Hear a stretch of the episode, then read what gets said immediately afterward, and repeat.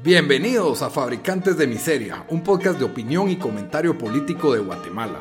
No somos analistas ni expertos, solo somos una voz promedio pensando en recio. Bienvenidos al episodio número 23 de Fabricantes de Miseria. Con ustedes, los mismos de siempre. Dan, desde Washington, D.C., ¿cómo estás? Bien, aquí ya esperando pues tal vez pan y circo, porque pan y circo y oraciones, porque la situación cada vez se mira un poco más grave. Que más no se le puede pedir a este gobierno, ¿verdad? Más no se le puede pedir. Bueno, y su servidor Rodrigo desde Guatemala, como siempre, trayéndoles otro nuevo episodio cada semana. Como siempre, les recuerdo que estamos, que nos pueden escuchar en todas las principales plataformas de audio. Estamos en iTunes, Spotify, SoundCloud, Stitcher. Eh, hasta tenemos canal en YouTube. En todas nos encuentran como fabricantes de miseria y también pues nos pueden comentar qué piensan de cualquier situación política que tenga que ver con, con el gobierno de Guatemala eh, nos lo pueden comentar en nuestras cuentas de redes sociales. Estamos en Facebook y en Instagram como Fabricantes de Miseria y en Twitter como FabriPod.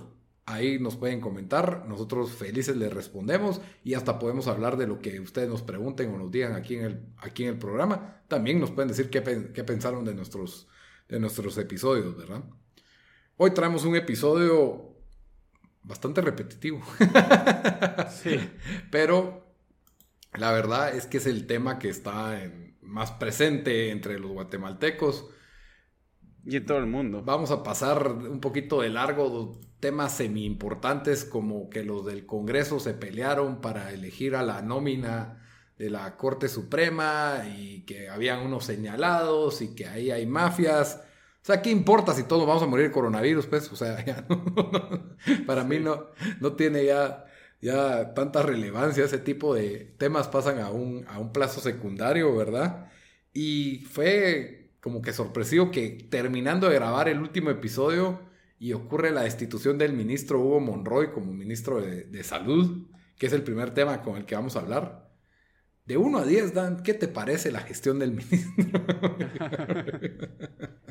un 12.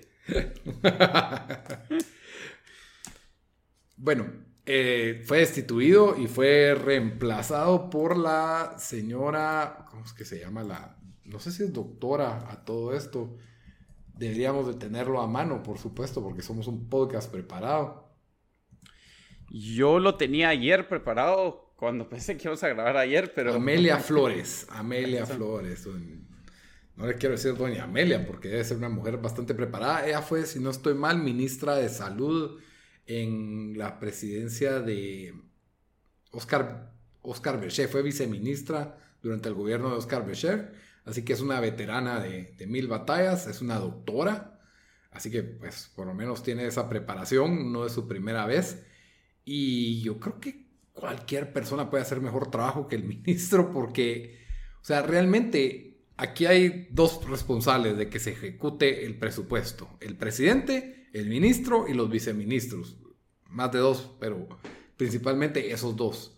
Si las cosas no están funcionando en un ministerio y hay fondos para que funcionen, de alguien tiene que ser la culpa, pues. Y, pueden haber reglamentos y leyes que estorban y todo, pero aún así yo creo que al final hemos visto gestiones, bueno, no, no sé, iba a decir más eficientes, pero eso es difícil de, de prometer.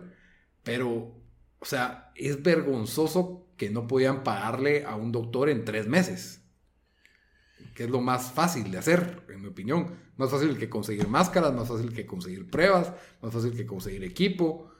Entonces, ese nivel de vergüenza y de, tener hospitales que se les entra el agua, entonces ese era nuestro gran remache, ¿verdad? Ahora tenemos una nueva ministra, me imagino que tenemos algunos nuevos viceministros. El ministro pasó a ser viceministro, así que no está afuera de la jugada del todo.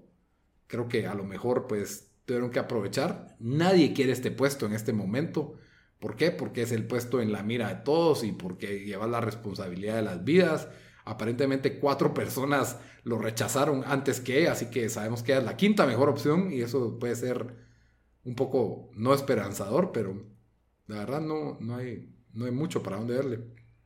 Sí, mira, yo, la verdad, honestamente yo, como, como he dicho varias veces antes en otros episodios, soy muy cínico de la gente que, que pues que llega a los puestos en el gobierno, obviamente, pues gente que, que entra al poder se va eh, asociar y va a contratar gente que, que, ellos conocen. A veces, tal vez tenemos la suerte, los ciudadanos, de que va a ser gente preparada, otras veces no. Yo creo que el 90% de las veces en cualquier país usualmente no va a ser preparadas, o no, pero no es que no van a ser preparadas, pero va a ser de que es más alguien que confía a la persona que está en ese puesto para poder contratarlos. Entonces, entonces yo creo que la, la labor que, que había hecho, pues probablemente fue mala, pero creo que pones a 10 otras personas ahí hubiera sido igual, igual de mano. Yo creo que la verdad es solo, primero es el gobierno tratando de echarle la culpa a alguien, porque mira, prácticamente, o sea, Yamate ahorita, eh, tal vez no, o sea, todos los días haciendo conferencias de prensa, tiene estado calamidad, o sea, tiene más poderes de lo que usualmente se le dan a un presidente. Si vos querer, o sea, querés gastar esto que, o sea, el, presupuesto que es, el, aumento del presupuesto que se ha hecho, pues lo, lo gastas, ¿me entendés? O sea, yo creo que solo es la gente que tenemos en el gobierno está completamente sobrepasada por esta, por esta pandemia y quiero decir dos cosas uno, sí son inútiles porque son inútiles. Dos, casi todo gobierno en todo, en todo el mundo se ha, se ha, visto sobrepasado por esto. O sea, yo creo que esto es solo algo que, que es eso que, que, te pega en la cara y no lo miras venir y, y, no hay de otra. Pero la verdad es de que en Guatemala por lo menos tuvimos tres, tres meses donde esto no, no había ya un estado crítico. Y lo que se vio es, es em, no sé, es difícil porque uno no tiene entendimiento de cómo, cómo pues, funcionan las cosas internamente, ¿verdad? O sea, no, no hemos trabajado en el gobierno y por lo más que oís historias, o sea, si no tienes experiencia directa es muy difícil saber, pero me parece a mí completamente inutileza de, de, todos los que están ahí, de que, de que no, como os dijiste, no, han podido ni pagar a doctores, o sea, de que tuvimos, tuvimos esta ampliación, hey, ¿por qué no construyeron más, más más, eh, bueno, ni construyeron hospitales, pero ¿por qué no habilitaron algunos hoteles para mandar a gente que, que tal vez no estaba tan, tan enferma, ¿verdad? Que, que, era medio asintomática o que por cierto ya habilitaron y parece que la gente no se quiere ir del hotel.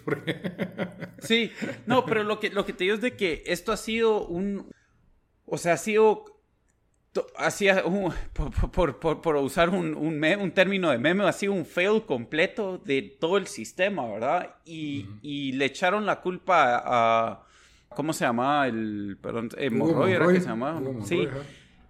Y él es solo, pues, alguien que le, dijeron, mira, vas a tener que, vas a tener que caer en la espada, o sea, pero vos crees, o sea, vos tenés alguna esperanza que que en dos meses vamos a ver diferencia con, con, con, la nueva ministra. Yo la verdad no creo y no es porque tal vez no está preparada, porque la verdad, o sea, te pueden enseñar el CV de alguien, pero al final del día, seamos honestos, no sabemos. O sea, un montón de veces la gente que meten en el gobierno no sabe si, a menos que han estado en un rol donde uno los puede ver directamente, ¿verdad? No, no vas a saber, ¿verdad? Qué tan capacitada es esa persona. Yo no creo que va a cambiar esto. O sea, esto esto es un... Y lo íbamos a... ese va a ser el, título de nuestro, de nuestro podcast, pero es un colapso anunciado. Y es... Em, y más que todo, y lo hemos reflejado creo en, en los últimos cuatro o cinco episodios que hemos hecho, es... Sentís una impotencia porque es como que, bueno, no sé, ¿qué más, qué más? O sea, uno no puede hacer nada, obviamente, ¿verdad? Uno no puede hacer nada, estás viendo ya estamos viendo videos de, de, hospitales que hoy, eh, vimos un video ahí en Twitter que decían que era el IX, a ver si era el IX, pero mirabas a gente en sillas, eh, alguien en una cama pidiendo, pidiendo al doctor.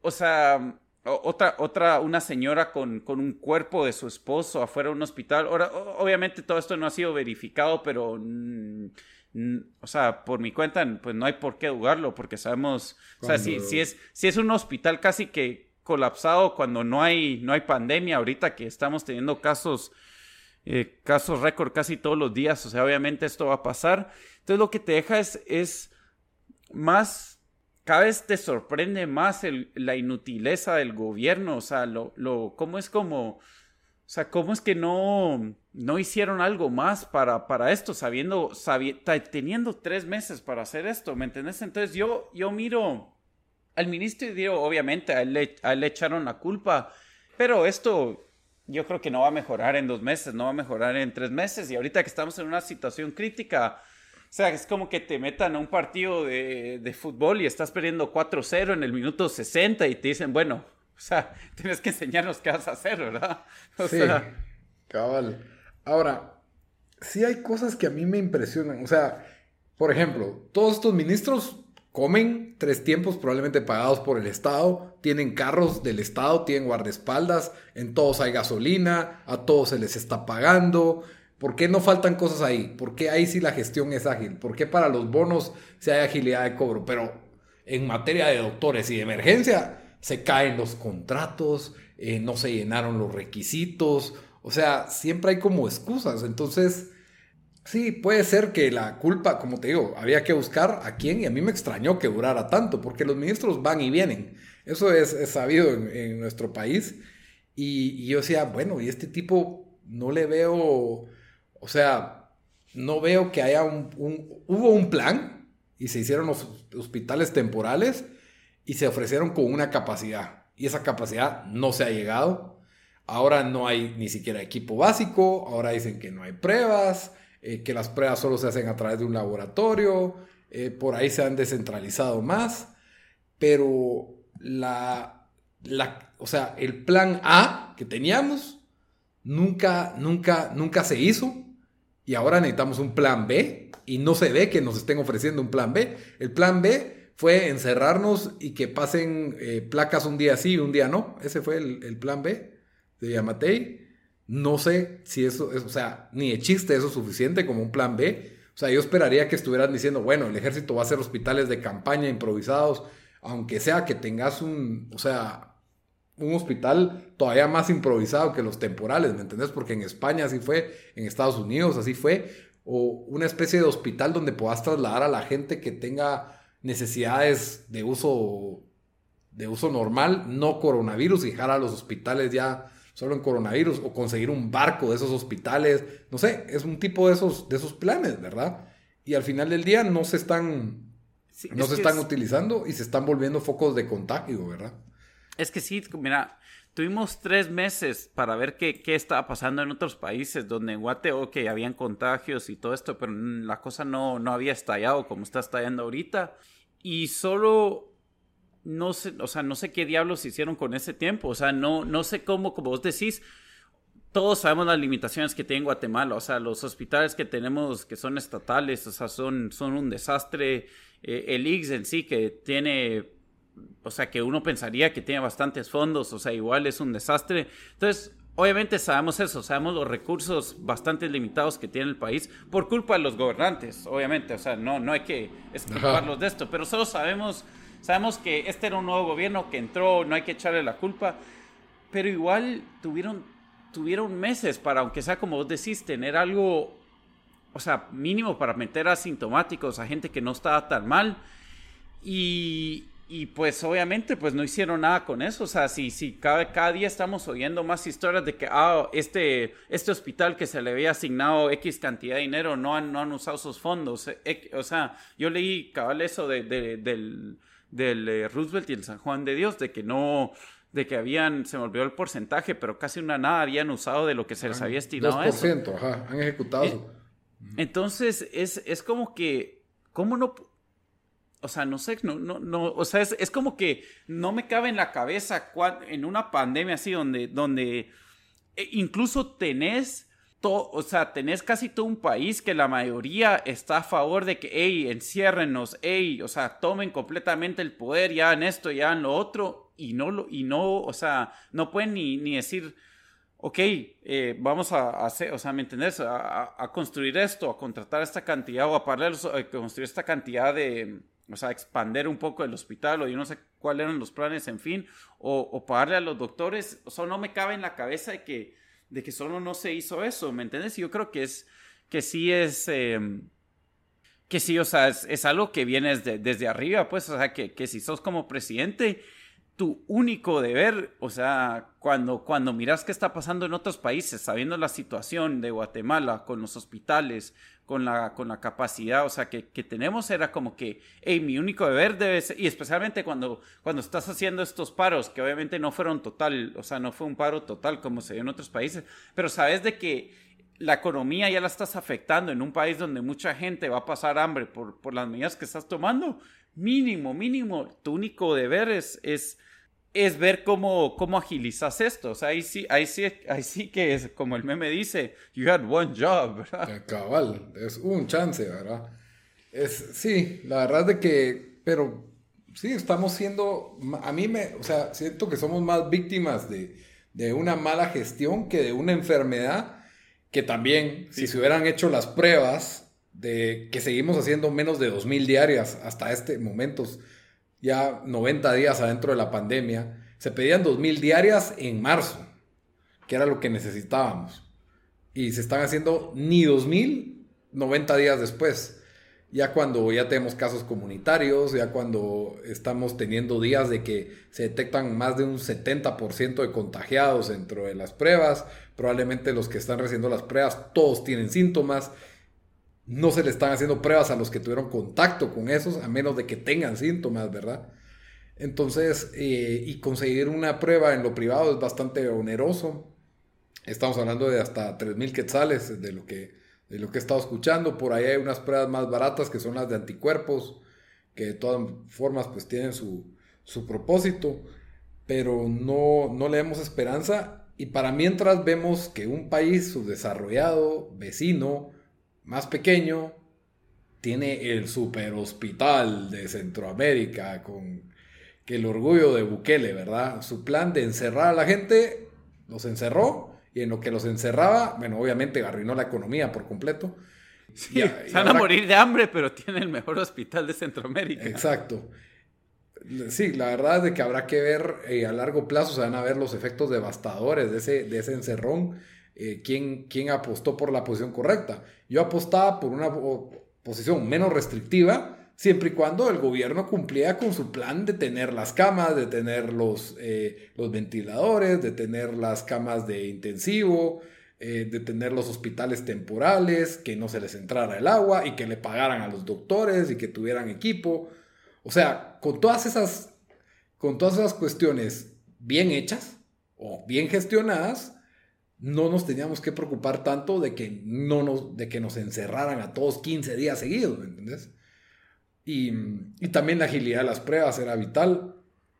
Ahorita pues ya tenemos 600 muertos, solo hoy detectaron 800, hoy, estamos 25 de junio del, del, 2020, solo hoy detectaron 800 nuevos, nuevos contagiados y sí, la verdad de que, y las noticias se preocupan de que le pusieron 500 mil de multa al almacén que hizo la fiesta. Lo más importante para ver estas, sí. la fiesta em, clandestina.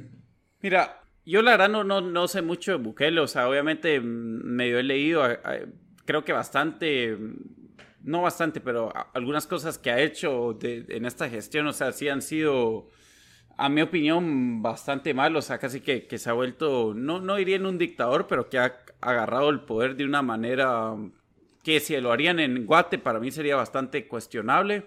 Y saber, porque obviamente ah, yo sí, como digo, soy bien cínico y de, gobernantes en cualquier país, saber, o sea, puede ser que nos enseñaron las fotos de un cuarto en el hospital y el, resto, y el, otro cuarto, o sea, todos los demás todos los demás cuartos de los, del hospital se le entra el agua o, no tienen ni conexión eléctrica, ¿verdad? La pantalla verde que estaba rolando ahí.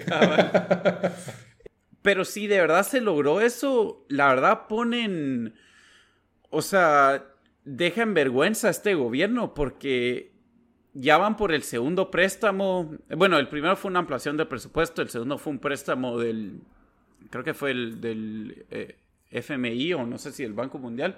Pero sí te enseña que, hey, miren este país con menos recursos que Guate, logró construir eso en tres meses y en Guate no se hizo nada más que, o sea, el, gran hospital del Parque de la Industria que, que casi que da vergüenza con un catre que creo que reos, o sea, en, la cárcel puedes pagar mejor, un, mejor cuarto ¿verdad? Puedes conseguir un mejor cuarto que si eso. pagas, sí, si pagas, sí. Por eso te digo que si... Entonces, entonces sí, o sea, solo queda en evidencia este gobierno y a la hora de la hora el, el, el, ministro de salud, pues yo creo que a él no le cae sobre construir algo así, ¿me entendés? Y especialmente, o sea, lo que a mí, lo que yo siento también es de que, o lo que miro es de que, y esto es síntoma también de nuestro país y de, toda Latinoamérica en sí, de toda, em, o sea, de, de nuestra herencia española, de la centralización pero todo se ha centralizado en la ciudad cuando pudieron haber habilitado cosas en los departamentos también. Em, creo que por ahí dijeron que eso lo iban a hacer ahorita en esta fase, pero ya esta fase, ya, ya, o sea, ¿qué? Vamos Hay 600 muertos. Cabal, 3, 4 meses em, para, para que esto se habilite. Y honestamente lo dicen, pero alguien tiene, alguien tiene fe en este gobierno que van a lograr eso. Yo creo que, que nadie tiene fe.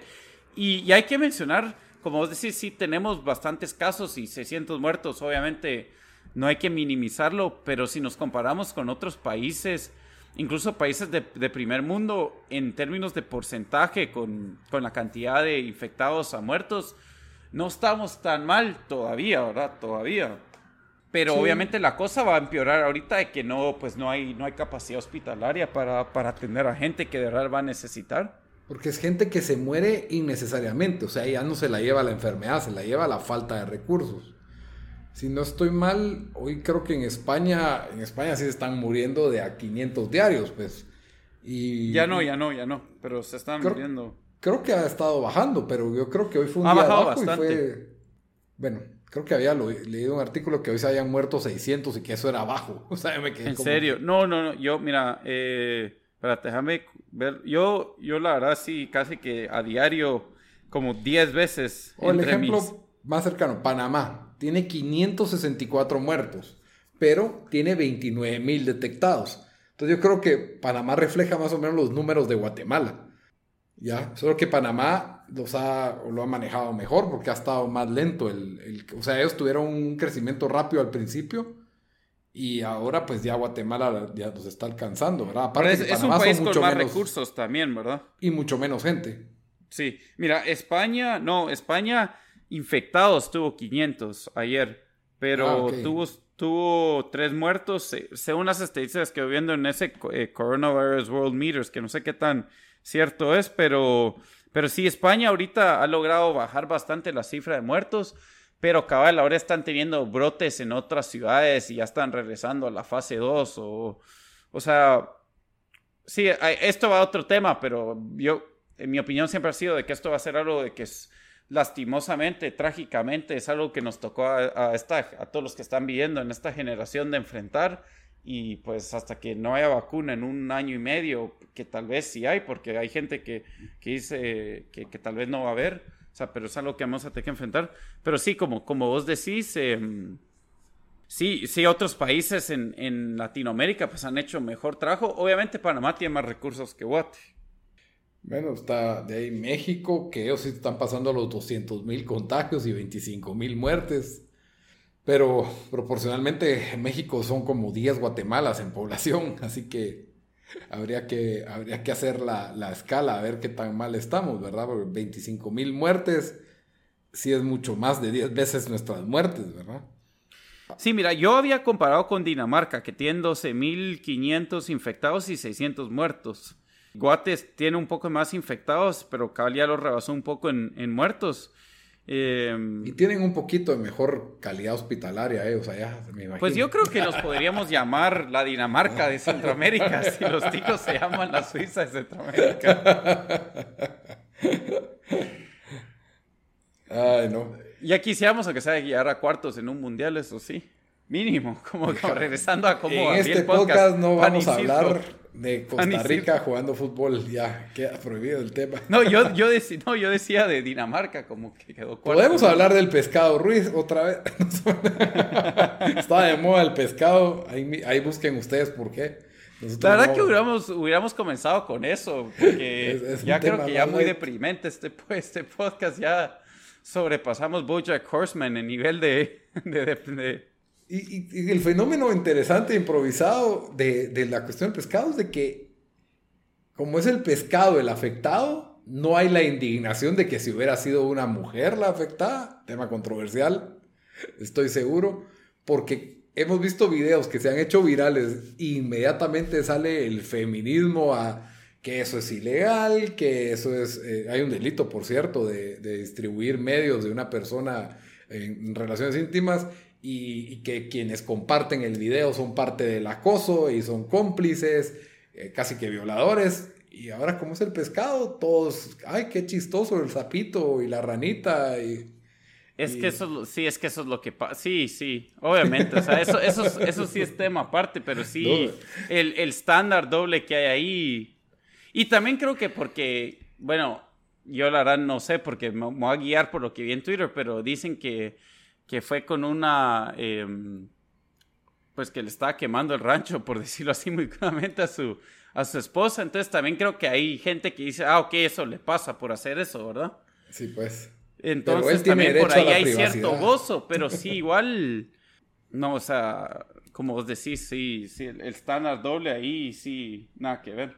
Pues miren mucha que el pescado, casi, cuando, cuando alguien más eche los goles que el pescado le metió a Costa Rica y casi nos lleva a un mundial como él casi nos lleva, chinguenlo. Si no, déjenlo en paz, déjenlo vivir, no moleste. No sé qué Yo si soy el pescado, mañana digo que tengo coronavirus, mira, para zafarme del... del juicio. Para, que te protejan de tu mujer. para, que te para que la cosa te dé vuelta. para voltear el panqueque. Muy bien, muy bien. Entonces esos fueron los temas de esta semana. Espero que se hayan Bueno, no íbamos, íbamos a, a mencionar que despidieron al... Despidieron al, al director de la PNC porque supuestamente recibió un... Esto es supuestamente... Recibió un soborno de, de los de la fiesta de O3 pues qué mal soborno, porque igual les cobraron una multa de 500 mil quetzales, según el juzgado municipal, pero nadie se ha ido preso. En contraste que hemos visto las fotos de fiestas clandestinas en Retaluleu y en otros municipios donde sí se están arrestando a todos los que estaban ahí tomando o que estaban en fiesta. Entonces, pues sí, alegamos de lo injusto que es de que a ciertas personas se les deje ir libres y a ciertas personas se le arreste. Al mismo tiempo, yo soy de la opinión que la policía debería interrumpir la fiesta y cada quien para su casa, pues no hay para qué crear un hacinamiento por patojos mulas que se van a contagiar más en la cárcel, ponen en riesgo a los policías, ponen en riesgo a más gente, eh, de, arrestándolos que pues simplemente interrumpiendo y diciendo para afuera y está bien que multen, ¿verdad? O sea, para eso está la ley, ¿verdad? Ni, ni modo, no, no la cumplieron y pusieron en riesgo gente, entonces Sí, hablando del, gobierno tratando de echarle la culpa a gente, creo que le tocó, le tocó al pobre de la PNC y, al ministro de Salud esta semana, así que a ver, a ver a quién le toca la otra semana. Sí, y, en redes sociales caemos fácil en que ah, es culpa de los que parrandearon en carretera El Salvador, o sea, eh, a esos van a culpar de los contagios o cosas así, en lugar de, pues, poner atención en, en que si tuviéramos una mejor gestión, no tendríamos el, el colapso, la crónica del colapso anunciado, ¿verdad? Que, tenemos hoy en día y por una muy pobre capacidad hospitalaria y que no supo robustecerse con el presupuesto más grande que ha tenido en la historia. Sí, ahora, Lito, la última vez dijimos que tal vez deberíamos de terminar estos podcasts. No iría con una solución porque este punto, o sea, mínimo, obviamente no la tenemos y no creo que nadie la tiene, pero tal vez con, con no sé si diría algo positivo, pero, pero obviamente sabiendo de, que no, no somos expertos en esto, pero, pero a este punto, o sea, ¿qué quisiéramos, tal vez, no, no, sin decir, sin decir, ok, ¿qué se debería hacer? ¿Qué quisiéramos ver de, del gobierno a partir, a partir de hoy? Siendo realistas, ¿verdad? Siendo realistas. Es que eso es lo difícil, el ser realista. ¿Y qué es realista? Porque con ese presupuesto que tenemos, teníamos para aspirar a más, pero ahora seguimos con las mismas limitaciones de siempre. Sí, mira, yo, y, también se nos olvidó mencionar esto, pero cabal dijeron que el gobierno de Taiwán iba a dar 60 millones para ampliar para ampliar el hospital Roosevelt, o no sé si era el San Juan de Dios o los dos, creo que era el Roosevelt, pero tal vez ahí eh, creo que estoy mal con la nota, puede ser, pero la cosa es que dieron 60 millones para ampliar un hospital y yo creo que si vemos tres cuartos de esos 60 millones sería un milagro. Yo lo que, lo que quisiera ver es mínimo que cumplan con lo que dicen, ¿verdad? O sea, no, no espero nada más con eso, pero habían prometido que íbamos a tener el hospital o la, mayor cantidad de camas disponibles en Centroamérica. Eso obviamente no se dio. Ahorita creo que dijeron de que se van a, creo que se va a incrementar la capacidad en ocho hospitales departamentales, ocho hospitales del país, que incluyen varios de, departamentos. Yo quisiera ver esto.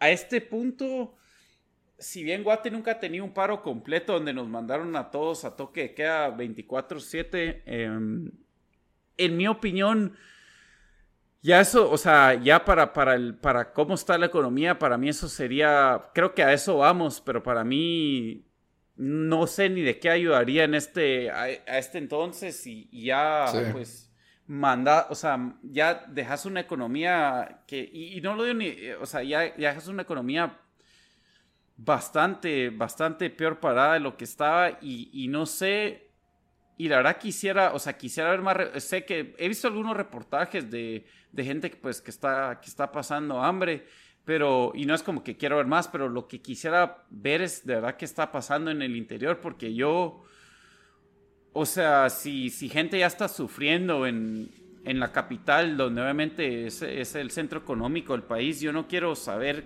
gente que dependía en el interior de, de trabajos o, sea, o gente del sector informal ya que está haciendo. Eh, sí, no, no, no, no envisiono cómo, cómo aguantaría esto el, país más, ¿verdad? O sea, las protestas ya no solo van a ser una señora eh, gritando a las cámaras de televisión en su suburban, sino yo creo que tal vez sería más, pero, pero mínimo, pues o sea, incrementen, incrementen la capacidad hospitalaria, que tuvieron tres meses para hacerlo y, no lo hicieron. Y aparte de eso, sí, no, no, no sé qué, qué, más se pudiera esperar de este gobierno. O sea, las, yo creo que, que ya hasta las pruebas se están acabando. Entonces, entonces, yo creo que ni con eso podemos contar. Sí, mira, yo creo que el enfoque, sí, obviamente la capacidad hospitalaria, el equipo de los médicos, el salario de los médicos, como que son cosas así esenciales, básicas que deberíamos de tener, ¿verdad? Que yo diría, si tenemos un colapso después de eso, ok, ya no hay culpa del gobierno, solo fue la severidad de la, de la pandemia. Ahora, que estemos teniendo un colapso y el que el gobierno no haya hecho la mitad de las cosas que debería de hacer, ahí es el, el clavo. ¿Qué le podríamos pedir? Obviamente robustecer el, el área de salud y la y creo que en el tema donde nos hemos quedado trabados es en las pruebas. No hay modo que pasemos de 2.000 pruebas diarias.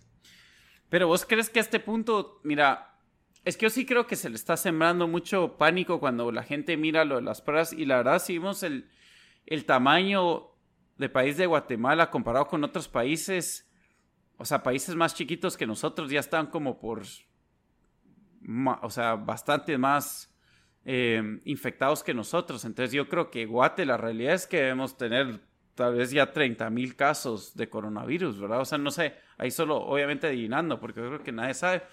Pero... Pero... esa es la cosa, o sea, nadie sabe que lo tiene y, y, muchas personas que se enteran que tuvieron contacto con alguien que tuvo, no tienen cómo irse a hacer una prueba, porque si no tenés síntomas, no te hacen la prueba, y si tenés síntomas, tienes que esperar días para que te hagan la prueba y días para recibir tus resultados de la prueba. Entonces, ese, ese clúster, ese lag que se está haciendo ahí de esa trancazón de, pruebas, es también la que impide que las personas, cuando vos sabes que estás positivo, creo que deberías de tomar una actitud de encierro voluntaria que no estás tomando si no sabes que estás positivo. Si dices, bueno, tal vez solo vi a esa persona 40 minutos y esa persona me contó que ah, tenía un su primo que estaba infectado. No vale la pena hacerme una prueba, es lo que dice la mayoría de gente. ¿Por qué? Porque no hay acceso a las pruebas. Pero si tuviéramos un acceso masivo, en este momento, cuando ya están saliendo tantos casos, deberíamos de, deberíamos de considerarlo. Lo otro, el encierro, yo creo que sí debe haber un enfoque departamental. teniendo cuidado que no haya una migración de un lado a otro por evitar esos encierros. Pero, por ejemplo, en Guatemala tenemos 10.730 casos, que constituye el 68% de la totalidad de los casos. Mientras que en un departamento tan grande como Petén tenés 120 casos, que son .78. Entonces, creo que deberíamos de considerar medidas diferentes para, para diferentes departamentos, que hasta cierto punto eso se hizo ahorita con lo, de las placas, no es para a nivel nacional, sino solo cuatro departamentos, ¿verdad? Escuintla, Guatemala, estoy mal, Chimaltenango, entonces, eh, pues sí, hay varios departamentos que, que tienen focos mucho más calientes que, que, otros, ¿verdad? O sea, ahorita creo que el que menos tiene, si no estoy mal, es el de Totonicapán, no, el de Jalapa, que tienen 42 casos. Entonces Jalapa no debería tener las restricciones que tenemos y probablemente estén bien cerrados. Las alcaldías están haciendo bastante podrían hacer. O sea, yo le tendría más confianza a qué puede hacer Neto Brand con su presupuesto, porque yo no miro a Neto Brand teniendo problemas de ejecución de presupuesto. Es más, lo opuesto, ¿ya? Entonces yo creo que las alcaldías podrían hacer bastante más que poner a un chavo a regar con manguera los, los carros que entran al municipio, ¿verdad? Que, eh, que parte es un esfuerzo válido, ¿verdad? Pero yo creo que, que sí, descentralizando más, podríamos ser más ágiles y tener... Eh, hasta cierto punto políticas municipales o departamentales por medio de los gobernadores, como vos decís, para evitar la, la, mentalidad centralizadora que tenemos que, en o sea, vuelve lento el trabajo del Estado, lo vuelve torpe y, e ineficiente al final, de, al final de cuentas. Sí. Sí, eso, eso es buen punto que tenés de que, de que sería enfocar más en, eh, en ver dónde están los, los, pues los departamentos o, las comunidades con altos casos, con altos números de, infectados. Sí. Muy bien. Entonces, con esa nota feliz del pescado Riz, les dejamos el, el episodio número 23 de Fabricantes de Miseria. Pero siempre antes de terminar, les damos una recomendación de la semana. Para algo de leer o con qué entretenerse. Dan, ¿qué nos vas a recomendar esta semana? Bueno, yo siempre he dado eh, eh, películas o, series, pero estás muy por un, por un videojuego y no sé cuántos, cuánta gente de los que nos oyen pues, pues juegan videojuegos, pero, pero nosotros sí los jugamos y, ahorita estoy jugando un juego que se llama The Last of Us 2, pero ese no es el que voy a recomendar, pero el que voy a recomendar es The Last of Us 1.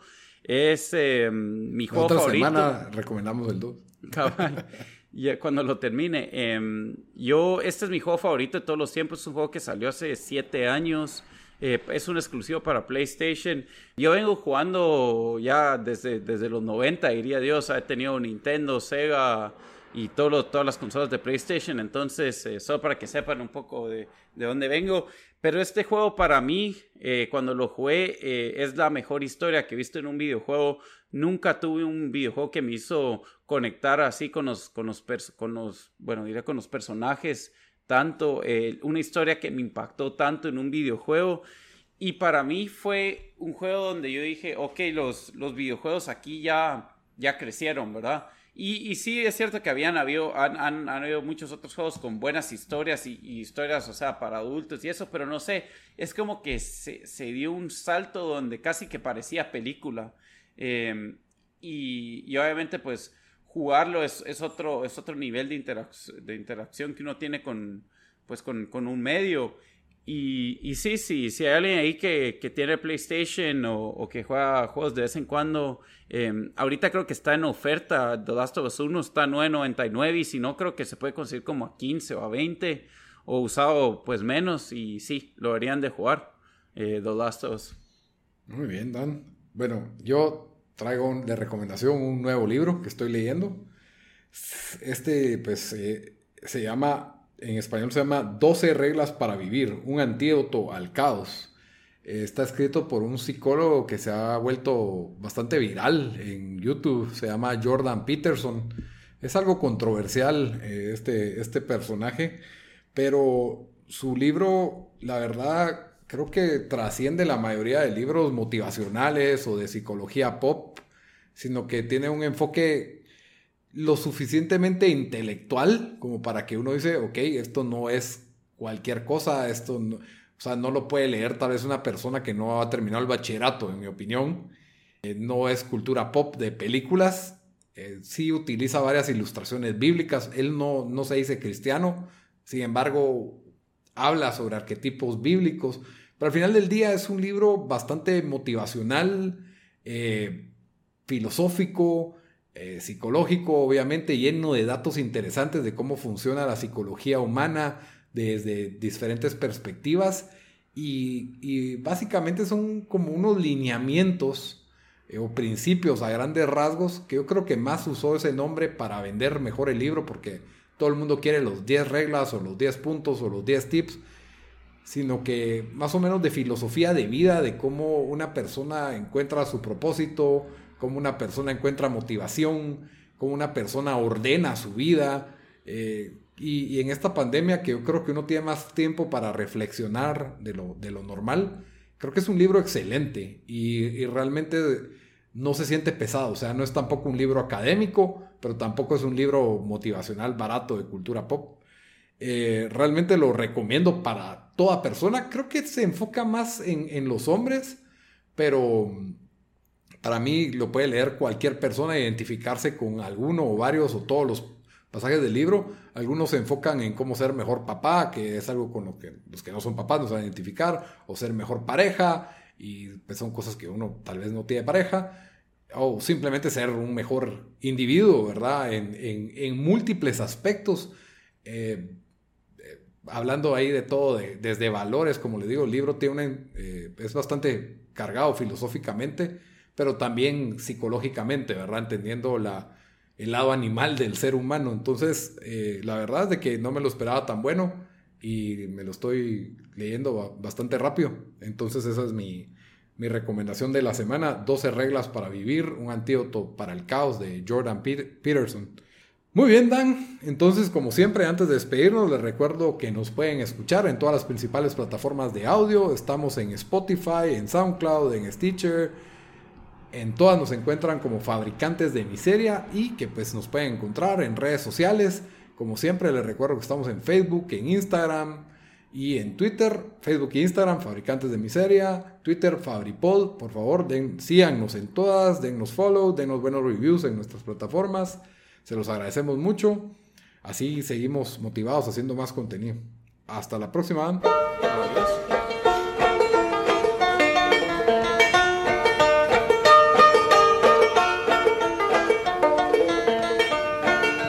Which side are you on, boys? Which side?